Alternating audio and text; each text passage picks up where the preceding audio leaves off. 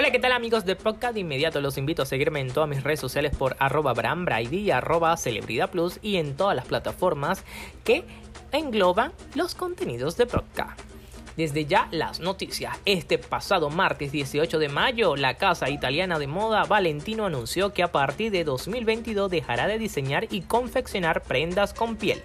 El concepto libre de piel está perfectamente alineado con los valores de nuestra empresa. Estamos avanzando en la búsqueda de materiales diferentes con la perspectiva de una mayor atención al medio ambiente para las colecciones de los próximos años, señaló la compañía a través de un comunicado. Aplauso de pies para ellos, señores.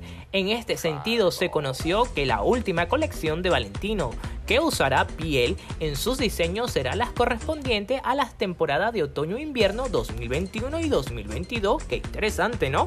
Por otra parte, la firma recalcó que preparará una reorganización para concentrar todas sus piezas en una única etiqueta para 2024. Sí, señor, estamos en 2021, faltan tres años para allá.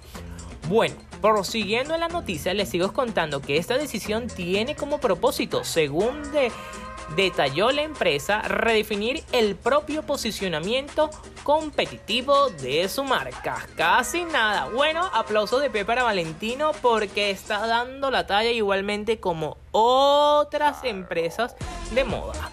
Les recuerdo nuevamente mis redes sociales en arroba Brady y arroba Celebridad Plus y en todos los contenidos de podcast. Chao, chao. Nos escuchamos luego.